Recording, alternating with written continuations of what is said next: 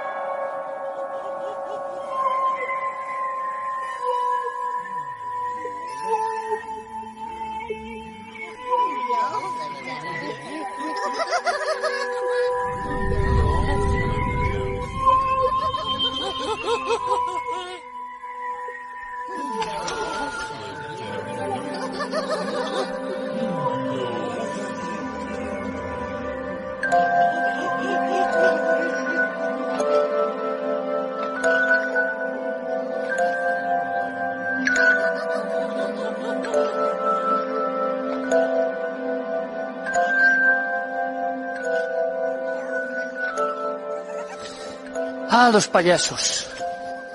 Qué oficio más singular. Qué inquietantes son.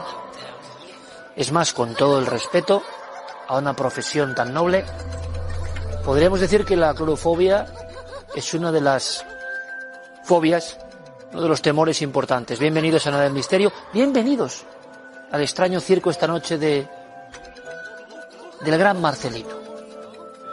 Porque Marcelino, con esa expresión, guarda un poco toda la tristeza que tienen algunos payasos. Su historia es para eso y para mucho más. Se van a sorprender. Seguramente no se ha contado en televisión. Y fue el Chaplin español. No solo eso. Aseguran los que saben del gremio que Charles Chaplin, alguno de los códigos más importantes, con su bastón, su forma de andar, se aprendió del gran Marcelino, su maestro. Pero ¿por qué no sabemos nada de él? Cuando fue una estrella rutilante. ¿Tan terrible fue su final? Pues sí. Aquí le brindamos homenaje. Y queremos que mucha gente conozca su periplo vital. Pero déjenme que les cuente una cosa que solo puede pasar en cuarto milenio. Y es que solo puede pasar en este bendito programa.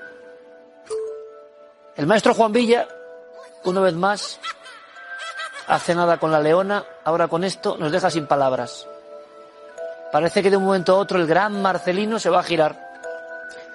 Y me he fijado en el traje, fíjense bien en el traje, por favor. En la solapa, en la forma. Es un traje de boda, con el que alguien se casó. Exactamente en 1954. Y Juan Villa me ponía una cara muy seria y decía, al poco tiempo de la boda, un rayo atravesó a esa persona y murió. Este es el traje. Digo, tenía que tenerlo Marcelino. ¿Y por qué? Porque Marcelino conjunta las dos caras de una misma moneda. El éxito fue una estrella. Fue una estrella en América. Fue la principal figura del más importante circo de su tiempo. Y sin embargo, como digo, la función acabó de la peor manera. En Estados Unidos, venerado. Hay biografías sobre él, hay estudios sobre él. Aquí, a que sabemos muy poco.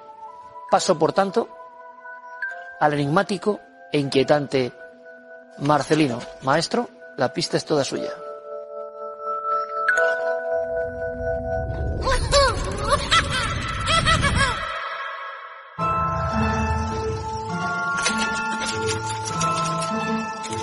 Esta es la historia de un aragonés nacido en Jaca, Huesca, en 1873, que se convirtió en uno de los payasos más famosos de todos los tiempos y que el mundo olvidó.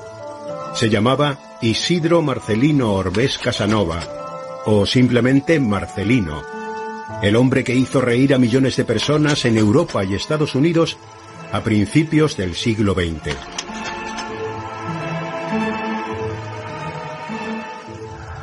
Marcelino, que era de familia humilde, y su madre de un pueblecito muy pequeño de, Bailo, eh, desde muy pequeño siempre el mundo del circo le, había maravillado.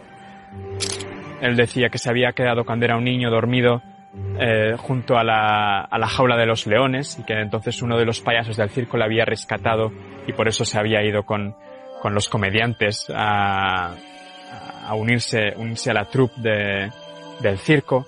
O también contaba, por ejemplo, que había tenido que, que huir de su, de su familia y que los que le habían acogido eran precisamente gente del mundo del circo. Aún muy jovencito, Marcelino se enroló en varias compañías de circo de España y de Europa, actuando como ayudante y luego haciendo acrobacias. Poco a poco iría desarrollando su perfil de payaso acrobático.